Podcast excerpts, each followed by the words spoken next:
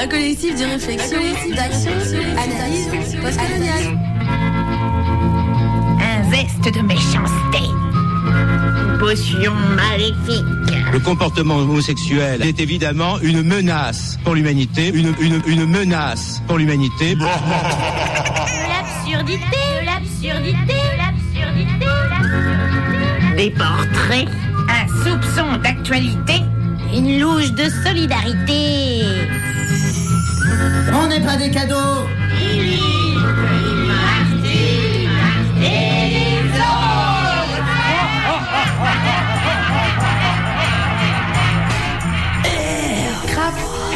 Une émission qui décolonise les esprits.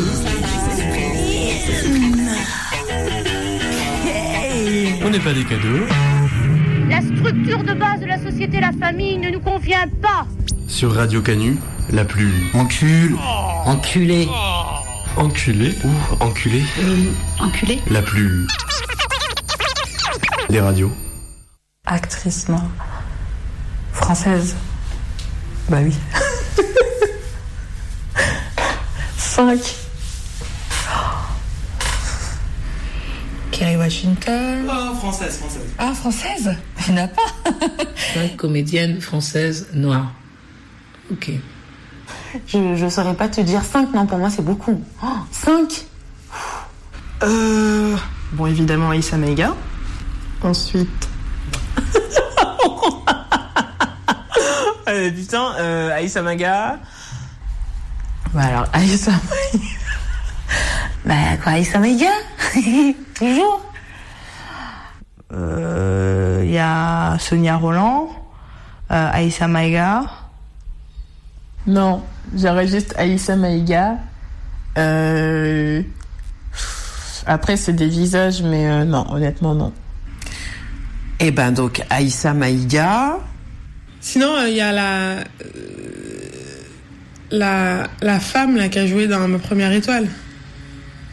Non, en fait, il y a une actrice, euh, une actrice dont, que je vois, mais euh, je, je me souviens pas de son nom en fait. Et souvent, on lui donne des rôles de. Ah, de, on lui donne toujours un rôle où elle doit jouer à une femme avec un fort accent. J'ai oublié son nom, faudrait que je le retrouve. C'est Mantienne Oui. Firmine Richard. Non, bah je sais pas. Bah à part, euh, bah forcément la première qui me vient à l'esprit, c'est euh, comment elle s'appelle? Aïssa euh, Maïga. Là, ça, c'est elle, c'est la première. Alors attends, laisse-moi réfléchir. Euh, celle qui joue dans comment elle s'appelle? Oh là là. Aïssa. Non, même pas. Bah, t'as le droit à des décédés, hein. Ben Génie Alpha, même si on l'a pas beaucoup vu. Et attends. Euh, c'est qui Darling Legitimus? Euh, Comment elle s'appelle? Elle était c'était euh, Jenny Alpha, Aïssa, Maïga. Bonjour, bienvenue sur Radio Canus en 2.2. Aujourd'hui, émission spéciale entre Lilith Martin et les autres. On n'est pas des cadeaux et le collectif Crap. Alors, qu'est-ce que c'est On n'est pas des cadeaux, sauf Ah, je savais pas qu'il fallait que je parle. Euh, une émission transpédéguine et féministe euh, en alternance avec Lilith Martin et les autres. Une émission féministe, meuf Gwyn Trans en alternance avec On n'est pas des cadeaux. Le vendredi de 17h à 18h. Depuis 9 ans maintenant. Ouah, dixième année d'ailleurs. Et le collectif CRAP, collectif de réflexion, d'analyse et d'action postcoloniale. Et on fait plutôt des tremplins les mardis soirs de 20h à 21h. Et le prochain est le 7 novembre. Aujourd'hui, on va faire la... Et on est aussi avec Amandine Gay aujourd'hui. Eh oui, bon matin. Bonjour. Et euh, ce soir, il y a donc la présentation de Ouvrir la voie à 20h au cinéma Les Élysées, à Bron. On vient d'écouter en fait un extrait du film d'Ouvrir la voie qui s'appelle Aïssa Maga que vous pouvez trouver sur YouTube. Et maintenant, on va écouter un deuxième extra. Je fais du doublage et j'ai commencé à travailler parce que euh, ils cherchaient des noirs pour doubler des noirs. Dans la tête des gens, j'ai une voix de noir alors que j'ai absolument pas une voix de noir. Et moi, je sais que l'exemple le plus concret que j'ai, et du coup, j'en avais parlé avec une une nana qui m'a dit euh, mais si vous avez des voix de noir, c'est comme la, la, meuf qui double Whoopi Goldberg. Alors Je lui ai répondu, la meuf qui double Whoopi Goldberg, déjà elle est métisse. Donc est-ce qu'elle a plus une voix noire ou plus une voix blanche, je sais pas. Et la nana qui double Whoopi Goldberg, elle double aussi Courtney Cox dans Friends. J'ai un, un exemple tout bête, je sais pas si t'as déjà regardé New York, c'est son criminel. Il y a une commissaire, donc américaine, hein, qui vit dans Harlem. Elle a un accent antillais dans la version française. Donc euh, c'est vraiment, on va résoudre cette affaire. Alors que la fille, elle est de Harlem et elle est, euh, elle est commissaire américano-américaine, quoi. Si je ne savais pas faire cet accent, je ne travaillerais pas. Et alors du coup, est-ce que aussi le fait que tu fasses l'accent africain, en fait, euh, toi tu fais l'accent ivoirien? Oui. D'une certaine manière, oui. Parce que il y a ça aussi, Oui, c'est oui, que non, mais quand on nous mais- demande ça, parce que moi on me l'a demandé aussi, Mm.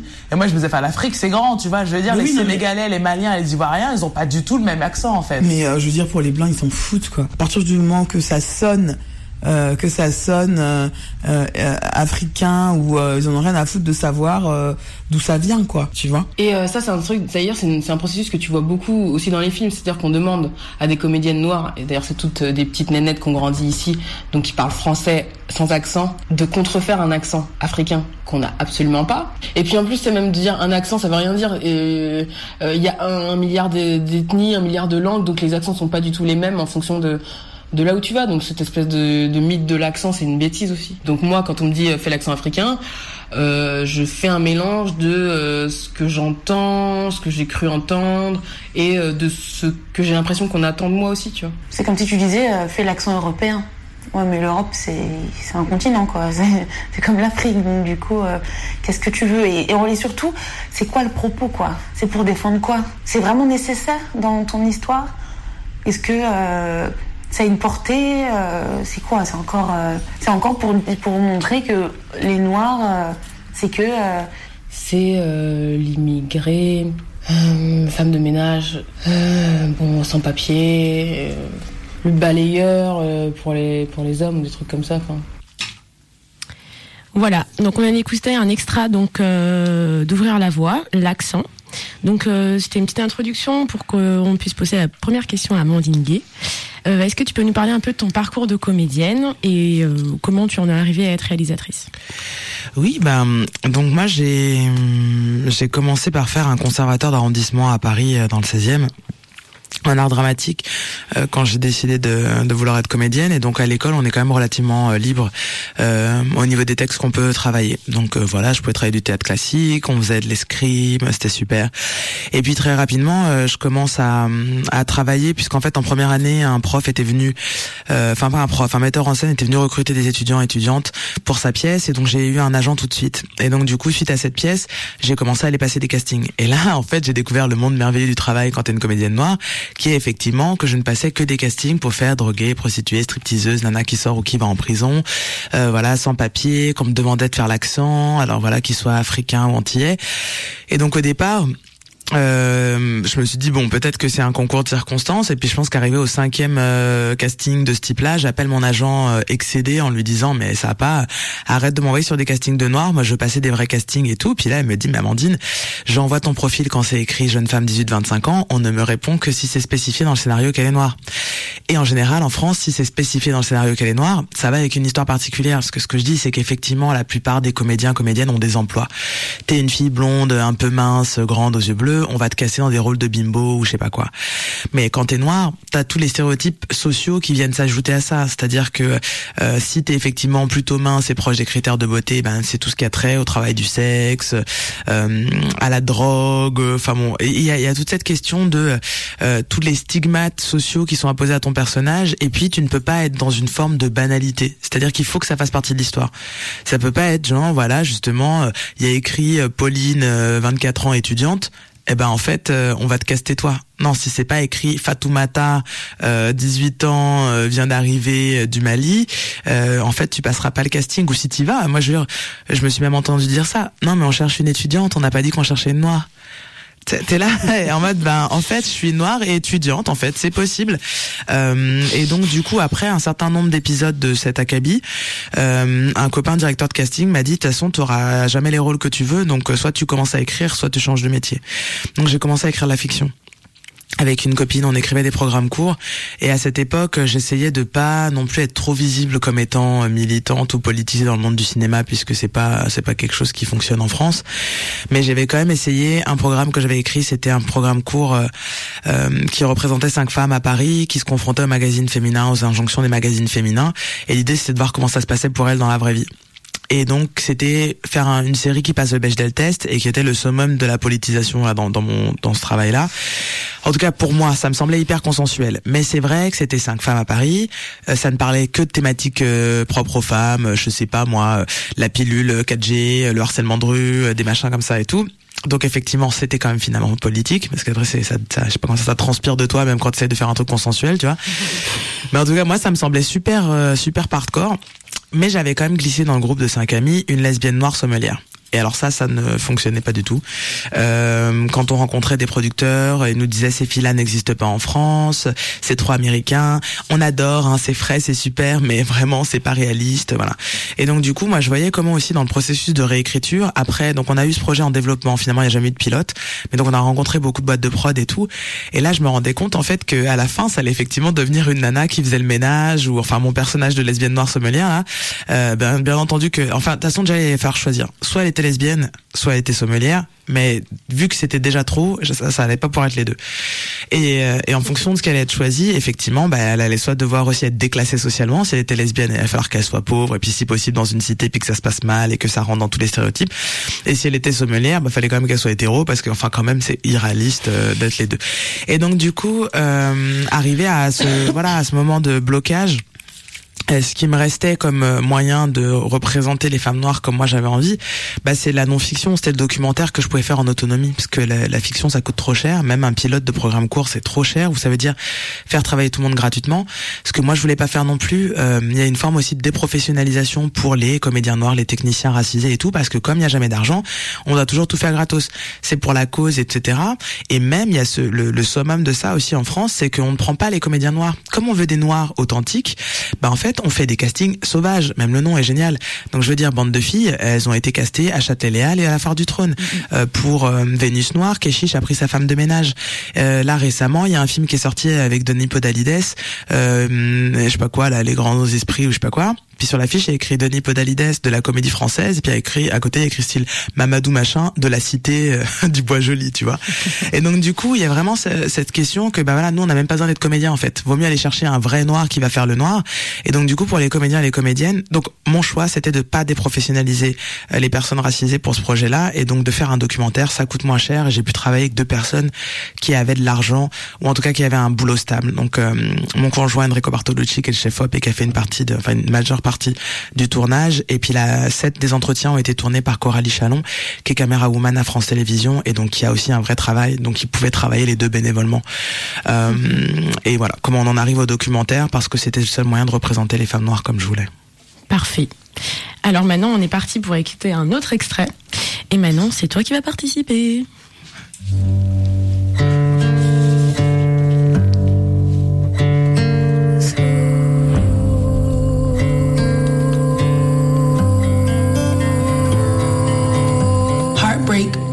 Opens onto the sunrise. For even breaking is opening. And I am broken. I'm open.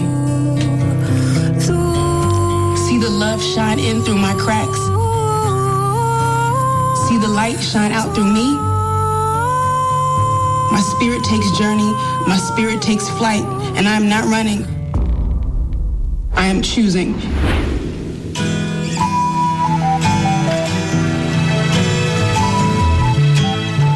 Know for homecoming then I want to go with Craig. And who are you going to go with, Lee? I'm not going. What do you mean you're not going? If she doesn't want to go, she doesn't have to go.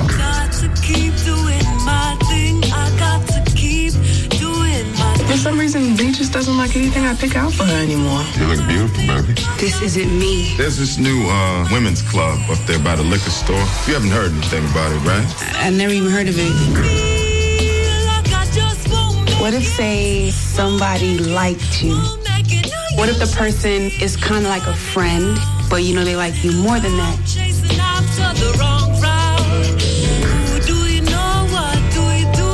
I told you, I talked to Alike.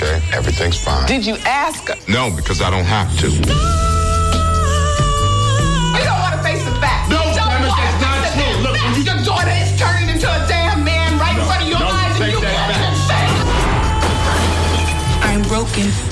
I'm broken open. Breaking is freeing.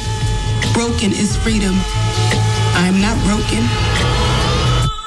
I'm free.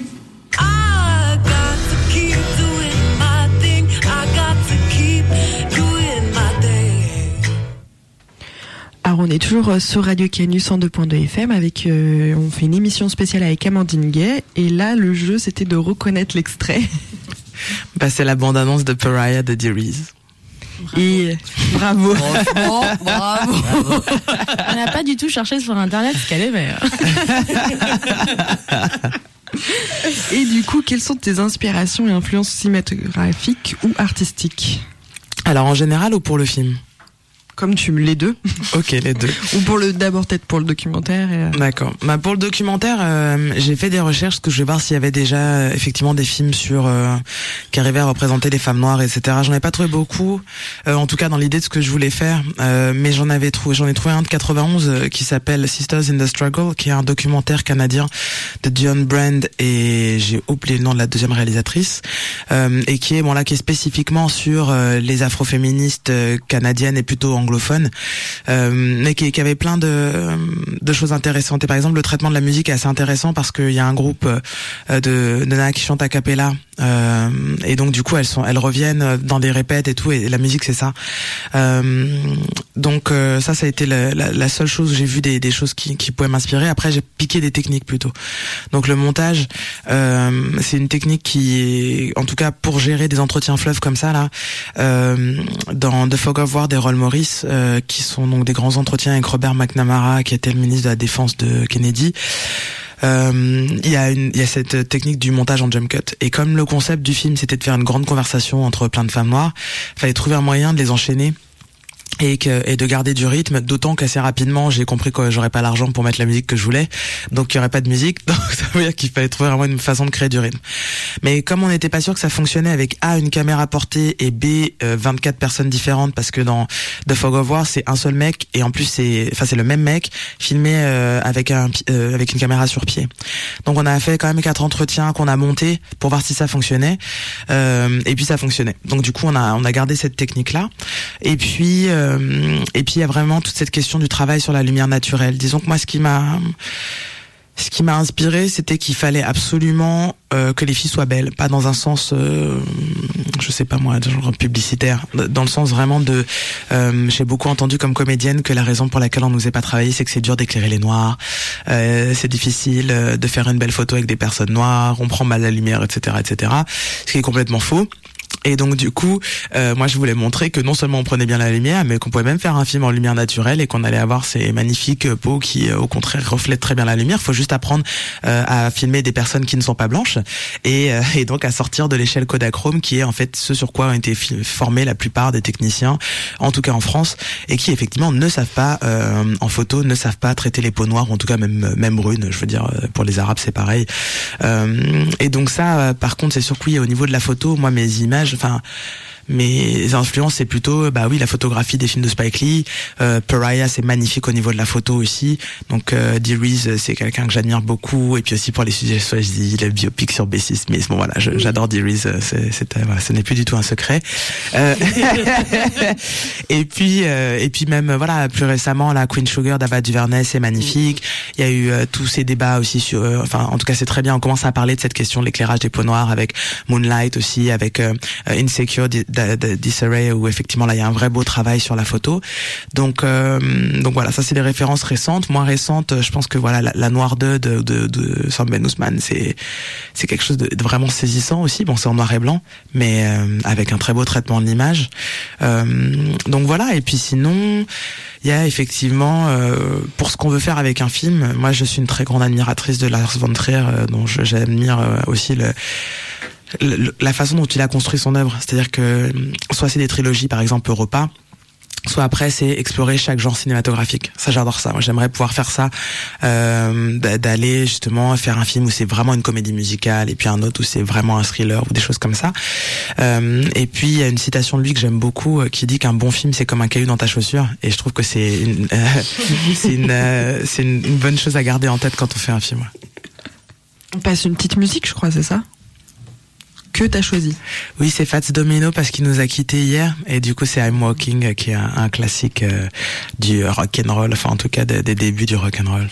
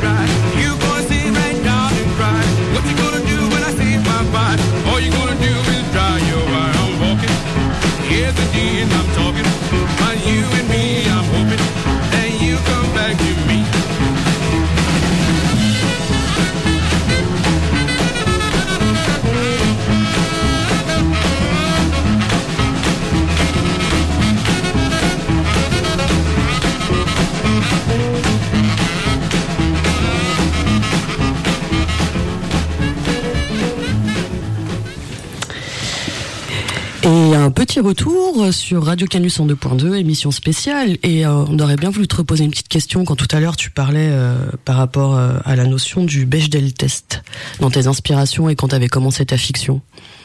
Oui, donc euh, le Bechdel test, en fait, ça vient d'une planche de BD d'Alison Bechdel, qui est donc euh, une dessinatrice de BD euh, américaine et qui pendant euh, ben, genre 20 ans, de 88 à 2008, a tenu une chronique BD qui s'appelait Dykes to Watch Out For euh, et qui était donc euh, une série sur son groupe d'amis euh, lesbiennes, euh, enfin en tout cas, on va dire euh, transpédéguines à, à Minneapolis. Et de- durant ces années-là, un jour, elle a fait une planche euh, où il y a deux nanas qui vont au cinéma et elles ont une conversation. Et puis il y en a une qui dit à l'autre euh, euh, "Moi, je vais au cinéma que quand euh, il y a deux femmes dans des euh, dans des rôles principaux, euh, qu'elles ont une conversation entre elles et que cette conversation ne porte pas sur un homme." Et donc là, l'autre lui dit "Bah, tu dois pas souvent aller au cinéma." Et lui répond "Bah, l'an dernier, j'ai vu Alien." Et donc du coup, cette cette planche de BD est restée dans les annales et ça s'appelle maintenant le Bechdel test. C'est est-ce que quand tu vas voir un film au cinéma, il y a une séquence où femmes qui ont des vrais rôles euh, parlent seules et que cette conversation ne porte pas sur un homme. Et quand tu commences à regarder les films comme ça, tu te rends compte que très peu de films passent le Bechdel test. Et donc du coup, voilà, c'était euh, dans cette idée de faire quelque chose de politique mais qui se voit pas trop. Je m'étais dit si déjà on fait une série qui passe le Bechdel test pour chaque épisode, ce sera genre super féministe dans le monde du- de la télé et du cinéma français. Ok, merci. Euh, donc après, on va passer à un autre extra d'ouvrir la voie, euh, la distance, peut-être même un extrait. Eh ben non, ça c'est aussi un extra. Un extra. En fait, tout ce qui est sur YouTube, euh, c'est les extras qu'on a partagés à l'automne dernier quand euh, on a fait le financement participatif pour pouvoir financer la post-production du film. Donc euh, l'idée de ça, c'était de dire ouh, regardez comme les extras sont bons, imaginez comme le film il est bien, donnez-nous de l'argent. Et les extras sont pas dans le film. Non, ils sont pas dans le film. Donc comme ça, il n'y a pas de spoiler. Quand vous viendrez ce soir à Bron voir le film, vous allez être comme ça, ébahis et plein de nouvelles informations. Je pense qu'il devrait apprendre à laisser les gens qui vivent les choses parler de ces choses-là, faire des études dessus et le parler. Moi là, en sciences sociales des religions, c'est pareil. hein. Il y a beaucoup de sujets sur l'islam. Mais pareil, c'est des blancs qui en parlent. C'est pas forcément des musulmans qui, prennent les sujets qui en parlent. Et quand tu oses en parler parce qu'en plus on suppose juste que tu es musulman, euh, on te demandera toujours c'est c'est quoi tes distances par rapport au sujet quand même? Tes distances. Tiens, le blanc on lui demandera pas ses distances. C'est lui, il est, légitime pour en parler. Toi, on va te demander, ouais, mais quand même, euh, t'es beaucoup trop, trop dedans. Donc, je pense que c'est, c'est le système qui est fait de telle sorte que euh, le blanc, lui, il, a tout, il est toujours extérieur, donc il a un œil extérieur où il peut parler des choses. Et c'est valorisé d'avoir cet œil extérieur. Toi qui le vis de l'intérieur, non, mais t'es trop impliqué, tu vois. T'es, t'es trop impliqué pour en parler. Donc, vaut mieux laisser la parole à quelqu'un qui est extérieur, qui au moins prendra des distances, n'aura pas euh, beaucoup de, de, de ressentiments, beaucoup de. Voilà. Il sera dépassionné. Dépassionné, exactement. Nous, on est toujours passionnés hein, pour parler des choses. Donc, quels ont été tes choix de réalisation par rapport à la notion de distance, d'objectivité ou même de subjectivité? Euh, moi, je suis pour la subjectivité assumée, euh, en sens que je préfère que les gens comprennent plus ou moins où je me situe, et puis après choisissent d'aller eux-mêmes, euh, d'adhérer ou pas à mon propos. Mais c'est vrai que... Hum, alors mon parcours aussi, c'est qu'en deuxième année, quand j'étais à Sciences Po, j'ai fait euh, mon stage à Ardèche Image, donc qui est un lieu du documentaire en France, euh, où j'ai bossé deux mois. Euh, il y a donc un festival d'été qui s'appelle les États généraux du documentaire. Il y a la plus grosse vidéothèque euh, de documentaires d'Europe, etc. Puis je suis retourné plusieurs années. Euh, et donc, euh, ce qui m'a, quand j'ai commencé à vraiment regarder des films documentaires beaucoup, moi, ce qui m'a toujours semblé problématique dans le principe, par exemple, du cinéma vérité, bah oui, c'est de prétendre qu'il y a une forme de vérité et d'objectivité dans le fait, par exemple, de pas avoir de voix off. t'as choisi un sujet, t'as choisi des personnes pour intervenir sur ce sujet, puis t'as monté le film, c'est une écriture aussi en fait, c'est écrit euh, et donc il n'y a pas d'objectivité. Le fait de d'effacer sa présence, euh, ça veut pas dire qu'elle est pas là, qu'on n'est pas là. Euh, donc du coup, moi je préfère plutôt révéler ma présence. C'est pour ça que le, le, au début du film, par exemple, c'est écrit un film écrit et réalisé par Amandine Gay, même si c'est un documentaire. Pourquoi? Parce que le film il est écrit comme il est monté depuis 2013 et que moi je suis arrivé avec un projet très structuré euh, qui commençait du jour où on découvre qu'on est noir au jour où on décide non de quitter la France. Et en fait le film il est quasiment monté vraiment sur les thématiques que j'ai écrites à l'époque. Donc deuxième thématique cliché de la femme exotique. Troisième thématique misogynie noire. Et après on avance. Et puis après dépression euh, et puis la dernière, c'était donc voilà, la France, on l'aime et on la quitte et tout. Après, pour mettre du rythme, on a trouvé un stratagème qui est de prendre une phrase. Bon, ça c'est un spoiler, mais donc il y a une phrase qui est dite par une personne dans, un, dans la séquence et comme ça, ça crée aussi un peu d'attente. C'est-à-dire quoi un spoiler? Oh, un spoiler, c'est que je viens de vous dévoiler euh, un, une, un, quelque chose qui se passe dans le film. Ah. Donc je voulais gâcher, spoiler en anglais, ça veut ah. dire, euh, enfin to spoil, c'est gâcher. Donc euh, je vous ai gâché la surprise de, de découvrir un des procédés du film. Donc, euh, mais j'arrive avec un propos très fort. C'est déjà une forme de choix. Euh, quand moi je passe mes, mes annonces sur les réseaux sociaux, je mets bonjour, je prépare un documentaire afroféministe. Si ça t'intéresse, je t'envoie une intention, un synopsis. Bon, bah, toutes les femmes noires qui se reconnaissent pas dans le terme afroféministe, elles vont pas venir. C'est déjà une forme de choix. Même si c'est pas moi qui, je les exclue pas en disant et si vous n'êtes pas afroféministe, n'êtes pas. Mais si elles se reconnaissent pas, elles viennent pas. J'arrive ensuite et on fait les pré-entretiens. Euh, bon, alors il y a une autre, après il y a d'autres choix qui se font par exemple. Moi je reçois une soixantaine de mails très rapidement. Au bout d'une semaine, je dis arrêtez de m'écrire, je peux pas tout traiter.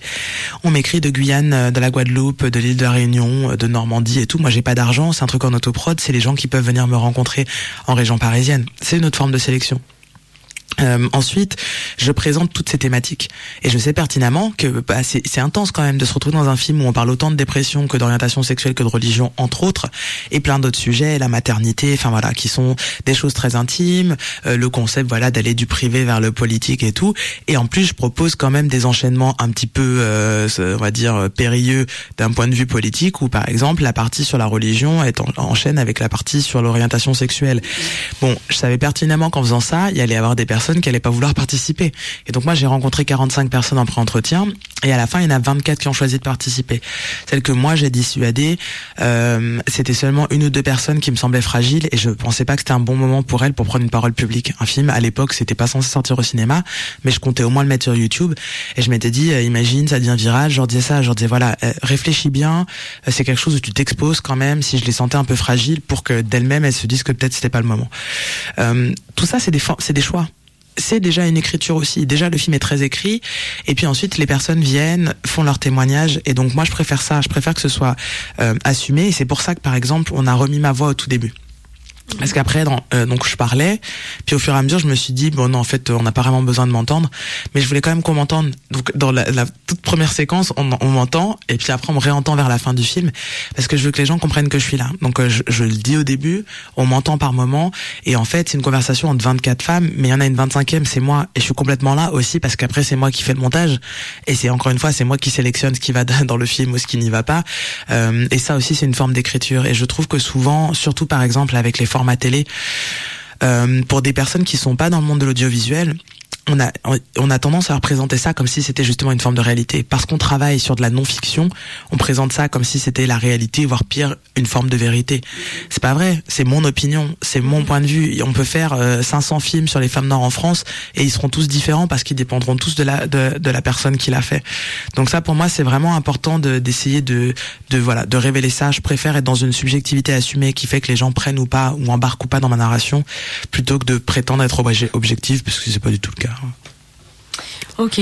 Moi, il y a aussi un autre truc qui me, qui me, venait à l'esprit, c'était aussi de, de, voir en fait ces portraits où euh, clairement, en fait, euh, on voit pas les habits, on voit que le visage. Et euh, je me posais la question, est-ce que c'était aussi pour contrer en fait le cliché de la femme noire exotisante qui peut avoir des décolletés, qui peut, on, on, va regarder les fesses, on va regarder les seins, etc. Est-ce que tu as fait exprès en fait d'avoir ce portrait-là bah, peut-être pour pas qu'on voit autour et qu'on soit vraiment fixé sur elle.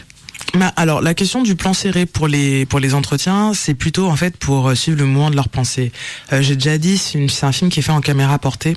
Donc en fait, l'idée c'était d'avoir du mouvement organique. Un des autres trucs que je déteste dans le style télévisuel, c'est les mouvements de caméra parce qu'on a peur que les gens s'ennuient. Donc euh, quand on regarde la télé, il y a tout le temps des zooms euh, ou alors la caméra voilà des pannes là qui va de droite à gauche sans raison, juste parce qu'on se dit oh là là mon dieu on est en train de perdre l'attention du spectateur. Pour moi, je voulais que ce soit très clair que soit on est dans la parole, puis on écoute qu'elles ont à dire et le mouvement il est organique parce que comme elles sont filmées en plan très serré, il y a ce flou derrière. Et quand elles bougent, il faut refaire le point. Donc pour les personnes qui étaient à la caméra, c'est très pénible parce que les entretiens ont duré entre 2h30 et 4h45. Donc la main sur le point tout le temps, c'est chiant. Mais pour la personne après qui regarde, c'est hyper agréable parce qu'il y a du mouvement, mais c'est un mouvement on suit leur mouvement à elles. Des fois, il y a leurs mains qui apparaissent dans l'écran et tout. Et dans ce mouvement-là, on suit aussi le mouvement de la pensée.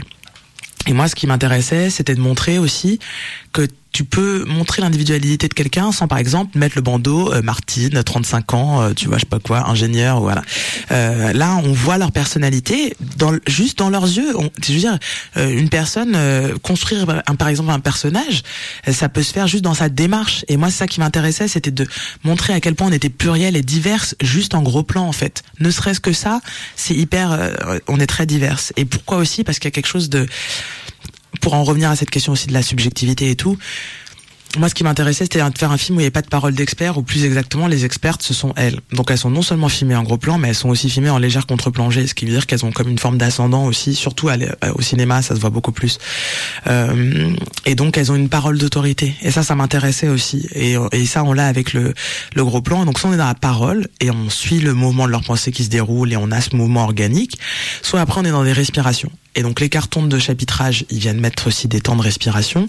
Et puis après, il y a les séquences de performance qui sont non seulement des séquences de respiration, enfin de respiration, on va dire en termes de rythme, mais aussi des respirations de, bah on s'échappe. L'art aussi, c'est l'endroit, en tout cas pour moi, qui est un lieu d'émancipation, qui est un lieu de création où nous on se refuse rien. Donc euh, c'est cette, alternance là. Donc euh, voilà le l'usage du gros plan. Est-ce que tu peux développer un peu quand tu dis que l'art est un est une forme d'émancipation? Ouais, bien sûr. Euh, ce qui me plaisait, par exemple, dans le fait d'avoir choisi euh, des artistes dont j'aime le travail, donc voilà, Rebecca Chaillon, Rachel Kahn, euh, Marie-Julie Chalut, etc., c'est que nous, on se limite pas, en fait. Euh, moi, je parle beaucoup de la nécessité de décoloniser les imaginaires, et je pense que dans le monde de la, de la culture et de la création, ça fait longtemps que les personnes noires ou les communautés, les gens qui appartiennent aux communautés afro, justement, s'émancipent par l'art. C'est l'endroit, il y a un livre qui s'appelle La passion d'être un autre. Bon, c'est sur les danseurs, euh, mais pour moi c'est vraiment ça en fait. Où est-ce qu'on peut euh, sortir de sa peau? Bon, ça on l'a coupé, mais une grosse conversation qu'on a vue avec euh, Rebecca sur la performance, sur pourquoi est-ce qu'elle aime euh, peindre son corps. c'est aussi une façon d'échapper à sa condition. Et moi, ce qui me plaisait beaucoup, c'est c'est un parallèle. Le film s'appelle aussi Ouvrir la voie, mais ça veut dire qu'on s'inscrit dans un chemin. Historiquement, dans les communautés afro, on s'est toujours libéré en lien avec la musique, en lien avec la création artistique. Donc du coup, c'est un film aussi qui parle de ça. C'est une question de libération de la parole, mais c'est aussi de les voir. On n'attend pas qu'on nous qu'on nous donne euh, des places on a envie de faire du burlesque, bah on fait du burlesque. Euh, on a envie de faire la perf, bah en fait on fait de la perf. Euh, on aime le théâtre classique, bah sur notre temps libre on, on, répète le théâtre classique. Et puis bon après on nous donne pas le, on nous donne pas les jobs, mais en tout cas nous, euh, on, on, c'est notre univers, c'est no, nos, nos inspirations, c'est comme ça aussi qu'on se fait du bien. Euh, et donc moi j'avais vraiment envie de montrer ça de dans ce flot de paroles et de paroles qui sont quand même souvent assez c'est assez intense. C'est un film qui est dense et puis sur des thématiques politiques euh, quand même euh, un peu euh, voilà un peu grave au sens de sérieuse quoi. Euh, et ben comment est-ce qu'on s'échappe de ça? Ben on s'échappe de ça avec la création en tout cas pour moi parce que c'est aussi un film qui parle de moi. Donc du coup euh, bah voilà pour moi la création c'est vraiment l'endroit où euh, on a on a plus de limites et on peut vraiment être qui on veut être, où on peut justement penser son émancipation et ça suit le mouvement du film aussi, où la première partie du film est beaucoup sur la question de comment est-ce qu'on évolue dans des dans des dans un dans des pays majoritairement blancs et notre rapport à la majorité à la norme etc et puis le film évolue beaucoup plus après en deuxième partie sur les aspirations de ces femmes. Euh, comment elles elles se perçoivent qu'est-ce que, de quoi elles ont envie pour le futur. Et pour moi la création c'est aussi lié à ça. C'est que c'est le moment où on sort de cette conversation forcée euh, que le racisme le sexisme l'homophobie etc euh, nous impose la double conscience dont parle Dubois c'est cette conversation permanente avec la norme et le groupe majoritaire euh, et qui est pour moi une forme d'aliénation. C'est-à-dire qu'à un moment donné, je me suis rendu compte que je passais ma vie à répondre à des agressions et à éteindre des feux et à ne pas travailler sur ce que je voulais travailler moi. Donc euh, euh, je sais pas il y a Exhibit B, ben on produit des textes contre Exhibit B, je vais filmer la manif et on manif et tout ça machin. Euh, il y a une chaîne euh, qui s'ouvre et puis il y a pas de, de, de présentateur, présentatrice noire et c'est parti, on fait des tribunes et tout. Il y a Laurence Rossignol qui dit euh, les femmes qui portent le voile, c'est comme les nègres qui étaient pour l'esclavage et et pendant ce temps-là, moi ça faisait des années que je voulais travailler sur l'adoption par exemple et j'avais j'avais pas le temps de m'y mettre parce que j'étais tout le temps en train y a, et il y aura toujours une nouvelle agression raciste, il y aura toujours un nouveau propos homophobe et tout. Et pour moi, bah ça c'est une citation de Toni Morrison qui dit que la fonction du racisme c'est d'empêcher de faire ton travail. Et c'est pas au sens de travail salarié, c'est au sens de travail créatif. En fait, c'est que on te force à toujours avoir cette conversation. Pour moi, l'émancipation c'est décentrer les blancs en fait ou décentrer le groupe majoritaire, ça peut être aussi décentrer les hommes, peu importe, c'est quand moi en tout cas j'ai cessé d'être dans un truc où l'objectif c'était de prouver quelque chose ou d'être contre quelque chose, mais juste de me dire qu'est-ce que j'aurais aimé voir quand j'avais 15-16 ans comme film? Comme jeune fille noire, euh, à qui je m'adresse. La question de l'adresse aussi quand tu quand tu crées quelque chose. Bien entendu que moi je pars du principe que mon expérience elle est universelle. Donc quand je m'adresse à des jeunes filles noires, bah oui je m'adresse à tout le monde. Mais c'est pas du tout la même type de création que si je m'étais dit ah je vais faire un truc genre pour choquer les blancs. Ça aurait pas été le même film. Là je veux dire il y a des choses que j'ai des choix que j'ai fait. Euh, par exemple j'ai coupé des séquences de Rebecca parce que sinon je savais qu'on pourrait pas être montré en scolaire. Mon objectif c'était que le film soit montré à des scolaires et c'est ce qui se passe aujourd'hui parce que je veux aller parler avec des filles noires qui ont 14, 15, 16 ans. Et donc du coup, c'est sûr qu'aussi je vais faire euh, je vais tenter aussi de mettre une forme de douceur ou des choses qui peuvent leur donner de l'espoir et du pouvoir. Euh, ça aurait pas été la même chose aussi si j'avais voulu faire quelque chose juste pour choquer. Là, l'objectif, c'est que des jeunes filles noires sortent et se disent ah bah je peux avoir tel type de carrière ou je peux faire ça plus tard ou ce que je dis bah quand j'ai des cinq ou six classes qui vont au cinéma, c'est bien sûr que dans le groupe il y a quelqu'un qui est pas hétéro, non? Donc du coup, je vais même si genre elle, est encore jeune, euh, etc., etc. Au moins elle aura vu ça une fois et au moins elle aura vu que bon bah peut-être peut être compliqué parce qu'effectivement euh, ça se passe plus ou moins bien pour les personnes qui racontent euh, leur parcours euh, par rapport à leur orientation sexuelle dans le film. Mais voilà, il y a aussi une, il y a une image d'amour noir. ça se termine sur cette idée-là aussi. Donc pour moi, c'est vraiment, en tout cas moi, je l'ai vraiment vécu comme une source d'émancipation quand j'ai commencé à refuser cette conversation imposée. Et bien sûr, parfois je l'ai, mais en fait, j'ai vraiment envie de d'abord faire passer mes envies créatrices, les sujets qui m'intéressent et puis de partir du principe que normalement après voilà je suis un être humain le reste de l'humanité devrait s'intéresser au sujet. Si c'est pas le cas bah tant pis pour elle ou quoi. Oui, c'est ça. On va faire une petite pause musicale. Qu'est-ce que tu as choisi après comme chanson? J'ai choisi euh, Ex-Suspects euh, parce que Polystyrène est une des rares euh, femmes noires dans, dans l'histoire du, du punk. Enfin il y en a quelques-unes mais euh, et donc c'est un film un film une un, amour, un morceau qui s'appelle Oh Bondage Up Yours. Voilà. Some people think little girls should be seen and not heard, but I think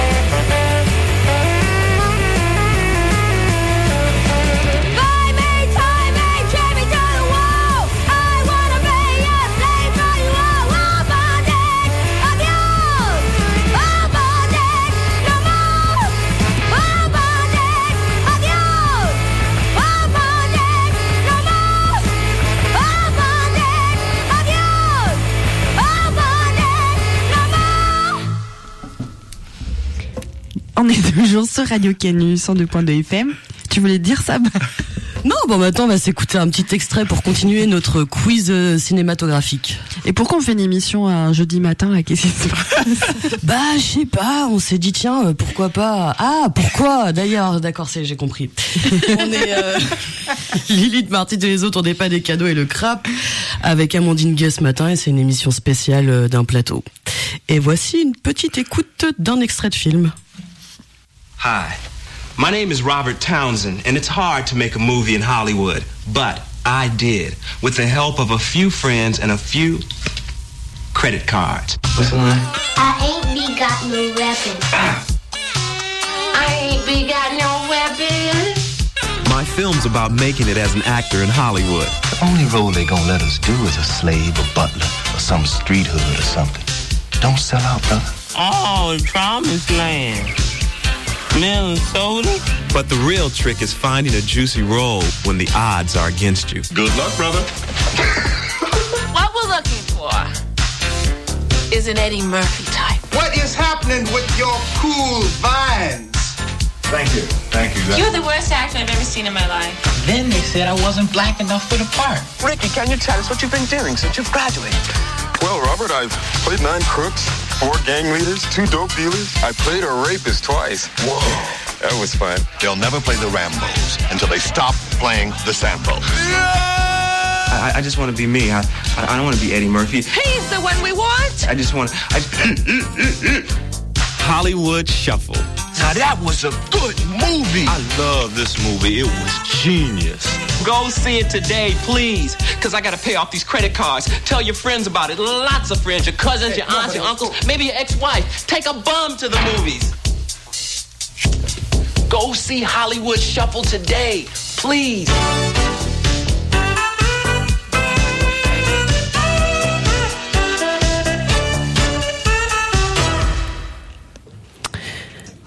Et donc on vient d'écouter, t'as reconnu Bah, je suis pas sûre, c'est Spike Lee? Non, Non. Hollywood Shuffle.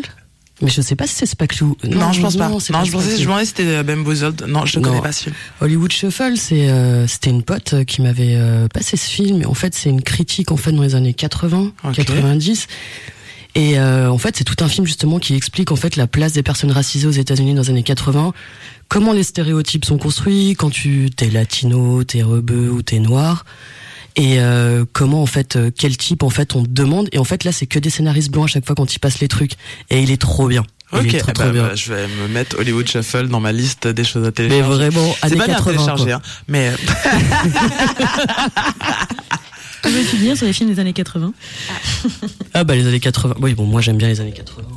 Oui, euh, je voulais te poser une question. Tu parles beaucoup de subjectivité assumée euh, et de création artistique, mais la création artistique, en fait, elle est euh, par essence euh, subjective. Et euh, euh, est-ce qu'en fait, on ne peut pas directement dire que l'objectivité n'existe pas et que finalement, en tant que femme noire, tu es plus légitime pour faire ce type de film et que euh, finalement, les critiques que l'on a pu te faire sur le communautarisme ne sont pas recevables à partir de là? Ah oui, alors donc en fait c'est une émission philosophique ce matin. L'objectivité n'existe pas. Oui, euh, en fait, chaud. j'aimerais Vous avez j'ai l'impression que tu te répètes. Finalement, j'ai l'impression que c'est une formule qui, qui est répétitive de dire subjectivité assumée à partir du moment où l'objectivité n'existe pas. Ah oui, ben je suis pas sûr que ce soit un fait tout à fait admis, par exemple dans le monde de la recherche ou euh, dans le monde de, de l'art, que l'objectivité n'existe pas, ou même euh, journalistique, par exemple. Une des raisons pour lesquelles moi je parle beaucoup de ces questions-là, c'est que justement je trouve que c'est très peu thématisé euh, dans le monde du documentaire, euh, dans le monde euh, du euh, photojournalisme et en particulier du reportage de guerre, où par exemple la question des rapports de classe, la question de qui parle, de à quel endroit on est situé pour aller voir par exemple des pauvres, aller voir des non blancs, représenter des corps décharnés, des personnes mortes. Moi c'est ce que je dis souvent. Est-ce que les photographes blancs qui vont couvrir des conflits ou des famines en Afrique et qui filment des petits enfants euh, en train de mourir ou, euh, ou toutes ces personnes qui ont partagé la photo du petit Aylan mort sur la sur la plage alors que sa tante demandait de montrer des photos de lui en train de jouer et tout ça. Est-ce que toutes ces personnes des pays occidentaux et souvent blanches accepteraient qu'on aille filmer euh, leur mère en train de mourir d'un cancer à l'hôpital et puis qu'on mette ça en une d'un journal Accepteraient qu'on vienne même chez eux d'ailleurs? Parce que ce que je dis aussi personne enfin c'est très rare que les gens admettent qu'ils ne travaillent pas euh, à l'horizontale. Ce sont souvent des gens de classe moyenne supérieure euh, qui vont voir les pauvres, euh, qui vont voir les toxicomanes. Et moi, ce que je dis, c'est que quand toi, tu n'es pas toxicomane, que tu vas voir des toxicomanes et que tu es quelqu'un dans le monde du, journalisme ou du documentaire, tu, en général, tu vas justifier ça en disant, oui, il faut donner des informations, il faut les faire exister. Mais si ces personnes-là, elles sont pas contentes de la façon dont tu les as représentées, qu'est-ce qu'elles ont comme recours pour venir te demander des comptes? Qu'est-ce qu'elles, qu'est-ce qu'elles peuvent faire et donc là, on voit qu'il y a un rapport de pouvoir que moi j'ai pas avec les filles. Euh, déjà parce qu'en fait, euh, on partage une expérience, que toutes les questions que je leur pose, elles sont basées sur ma vie, mais aussi parce que quand j'ai décidé de faire un film concept où c'était une grande conversation, une fois que le groupe des 24 a été constitué, moi j'ai commencé à faire des grandes réunions chez moi pour qu'elles se rencontrent toutes et qu'elles aient déjà eu des conversations dans la vraie vie et pas juste que je crée un truc artificiel à l'écran. Et ce que je dis souvent, c'est que bah, elles ont toutes mon adresse, elles savent où me trouver. Moi, je suis très visible sur les réseaux sociaux. Si elles étaient pas contentes de la façon dont je les représente, laisse-moi te dire que j'en aurais entendu parler. Et donc du coup, t'as pas la même pression quand tu fais un documentaire sur les gens de ta communauté, ou en tout cas sur des gens qui sont à ton niveau, ou surtout des gens qui sont au-dessus de toi. En France, qui sont les sociologues qui travaillent sur les puissants, à part les Pinson Charlot Et le mec qui a fait le, livre, là j'ai oublié son nom, Voyage de classe.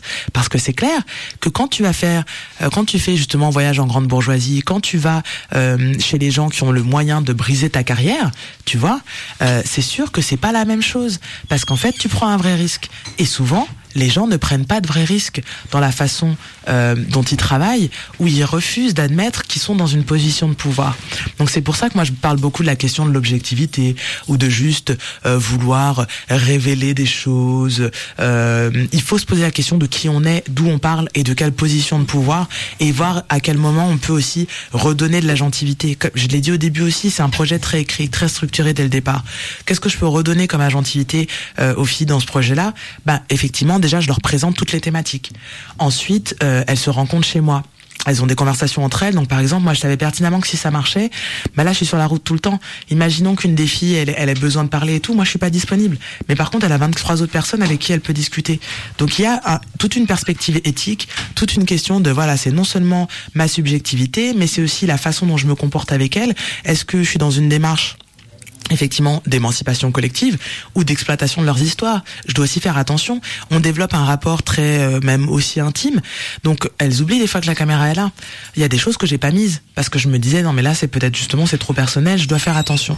Je trouve que le positionnement éthique et surtout par exemple les rapports de classe sont très peu thématisés en sociologie, euh, en, dans le documentaire, euh, voilà, photojournalisme, journalisme, etc. Et donc c'est pour ça que j'en parle beaucoup parce que moi j'aimerais bien que ça se passe de façon un peu plus transparente et que justement les gens qui font ce travail-là euh, se posent aussi la question de pourquoi ils vont pas voir au-dessus aussi parce qu'ils peuvent pas rentrer. Moi, c'est ce que je dis, tu vois. Je veux faire un truc mm. euh, sur les clubs non mixtes de mecs blancs euh, bourgeois parisiens. Bah, je peux pas rentrer. Déjà, c'est non mixte. Et euh, en fait, je peux pas rentrer au siècle. Je peux pas rentrer à l'automobile club de France.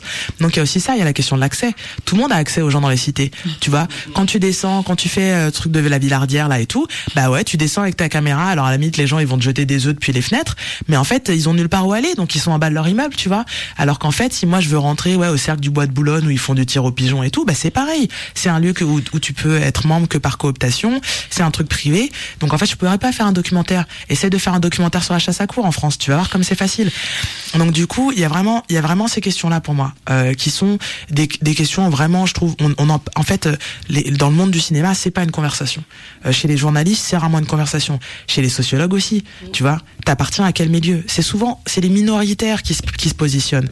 Moi, je dis tout le temps, le point de vue situé, ce serait bien qu'il arrive aussi de la majorité. Moi, je vois très rarement, alors ça arrive un peu des fois dans mon anglo-saxon, que quelqu'un arrive et dise, alors bonjour, moi je suis un homme blanc, cis, hétérosexuel, et donc je parle en connaissance de cause. Alors que nous, on va tout le temps s'identifier. On va mhm. dire, voilà, moi je suis une femme noire, euh, queer, nanana et tout. Mais les gens qui appartiennent à la norme ou qui s'en rapprochent le plus, et surtout quand ils se rapprochent du pouvoir, étonnamment, eux ils se situent pas. Et donc du coup c'est pour ça que je dis qu'il n'y a, pas d'objectivité. C'est parce qu'en fait euh, masquer son appartenance de classe, masquer le fait qu'on qu'on appartient au groupe majoritaire d'un point de vue racial, etc., etc. Ce n'est pas de l'objectivité. Ce n'est pas de l'universel. C'est au contraire masquer les rapports de pouvoir euh, qui vous bénéficient. Et justement comme c'est pas encore une conversation, bah, j'insiste sur le sujet. Peut-être un prochain euh, une émission radio. et on voulait te poser des questions, mais on a très peu de temps sur euh, bah, les stratégies de diffusion sur ton film, où là, toi, tu essayes de, de le faire euh, exister dans, dans, les, dans les cinémas aussi, les parcours plus euh, euh de diffusion classique. Et donc, on voulait que tu nous en parles un peu. Et aussi, nous, on s'est posé la question sur le fait de te mettre beaucoup en avant dans dans ces, ces derniers temps et par rapport à ce film, euh, toi si ça avait créé ou délié justement des des, des nœuds familiaux, de quel impact ça a aussi sur ta propre vie, euh, voilà. C'est deux questions très différentes.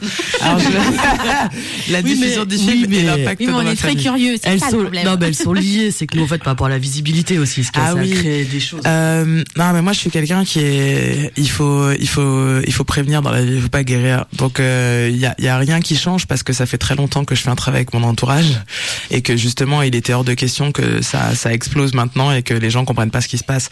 Euh, effectivement, là, moi, je suis plus visible dans les médias mainstream. Mais euh, ça fait un moment que je travaille sur ces questions. Euh, mon mémoire de fin d'études à Sciences Po en 2006, c'était les enjeux du traitement de la question coloniale dans la société contemporaine française, et c'était une étude de cas euh, sur l'évolution de la représentation des Noirs dans la publicité et le cinéma depuis l'époque coloniale.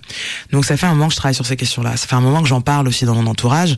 À partir de 2014, j'ai commencé à écrire dans Slate. Je pense que mon premier article, c'était l'antiracisme commence avec la déconstruction du privilège blanc.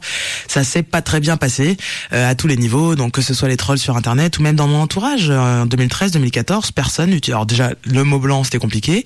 Le concept de privilège, encore plus. Le concept de privilège blanc, là, ça a été la guerre. Euh, les gens étaient très heurtés, y compris dans, dans, dans ma famille. mais donc, du coup, ça fait un moment que je fais de la pédagogie, qu'elle soit publique. Toutes les conférences que je donne, en tout cas, toutes les conférences que je peux filmés euh, sont sur ma chaîne YouTube. Donc euh, j'écris sur Slate, j'ai mon blog. Donc ça veut dire que les gens de mon entourage, s'ils ont envie de suivre, ils peuvent suivre mon travail. Et ça fait un moment. Est-ce que je dis, ma mère, par exemple, a lu, a relu mon mémoire de fin d'études pour pour les coquilles, mais aussi pour euh, pour parce que ça l'intéressait. Donc ça fait un moment que qu'elle fait aussi son travail, qu'elle apprend des choses.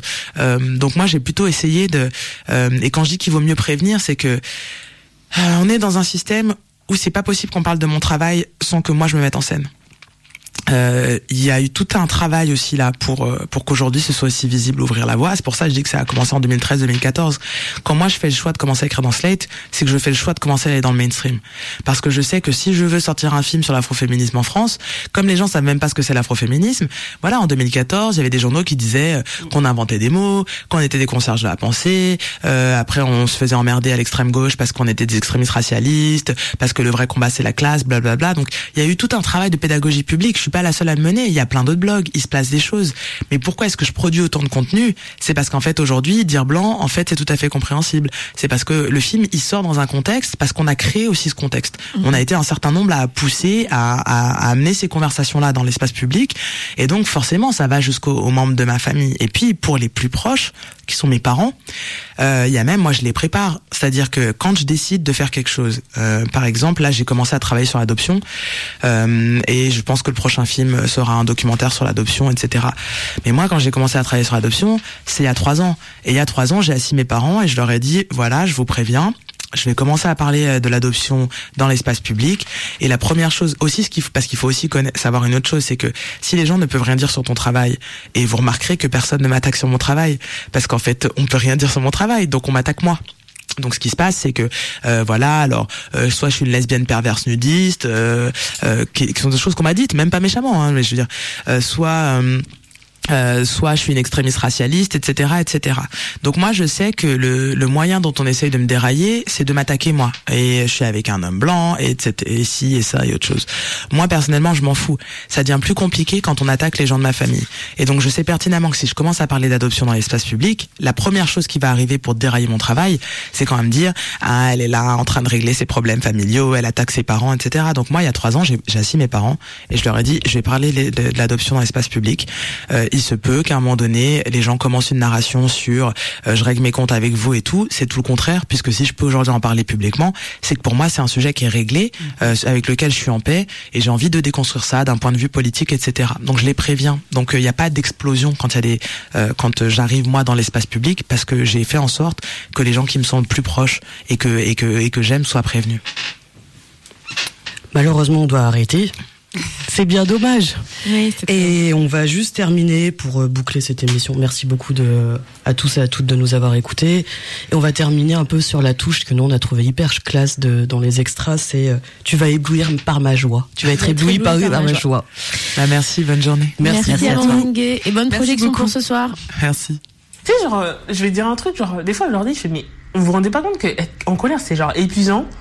Que la plupart des gens que je connais, ils sont comme moi, ils veulent juste être heureux et ils veulent juste et tu vois genre vous nous mettez enfin je dis le enfin, entre guillemets le système mais les différents systèmes d'oppression nous mettent des bâtons dans les roues justement et qui nous empêchent de mener une vie normal parce que euh, enfin je dis mais la plupart des gens que je connais ils veulent pas le pouvoir hein. ils veulent juste être tranquilles on les dérange pas on va pas les toucher dans la rue.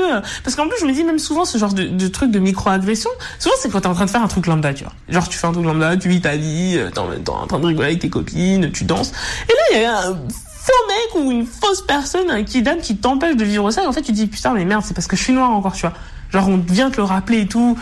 Ah ouais, mais en fait non, tu peux pas être heureuse, tu peux pas être danser, tu peux pas être tranquille. Et c'est cette colère en fait, cette colère, c'est genre, enfin je pense, moi mon militantisme il vient du fait de la colère qui dit bordel, mais laissez-moi vivre tranquille ma vie. Genre je veux même pas vous oppresser, j'en ai rien à foutre. Faites vos vies, soyez heureux. Moi je vais être heureuse dans mon coin. Point. Après moi personnellement, je considère que l'une des manières aussi de, de lutter, c'est aussi dire ouais, mais moi je me laisse pas écraser par euh, par euh, l'oppression. Même si je veux pas que ça devienne une injonction, tu vois. Je veux pas qu'on, tu vois, je veux pas que mon discours devienne une injonction, mais moi personnellement, genre des fois, je je trouve que notre joie, elle est aussi politique de dire bon bah vas-y, je danse, je je suis heureuse, même si toi tu veux pas que je sois heureux et qu'en fait tu veux mettre plus bactère et tout, bah non, je vais être heureux, je vais être joyeux, je vais vivre ma vie et comment dire, tu, vas être illuminé par, ébloui par ma joie parce qu'en fait elle est là et tant pis pour toi, tu vois. Tu vas pas me, tu vas pas me rabaisser plus bactère, tu vois. Même s'il y a forcément des moments où bah t'as pas la force de faire ça, tu vois. T'as juste envie de pleurer, etc. Et c'est ok. Et moi, euh, genre, je, je, je, tire. Je crois que j'ai besoin pour continuer à, à lutter, d'être, de continuer à être heureuse, tu vois.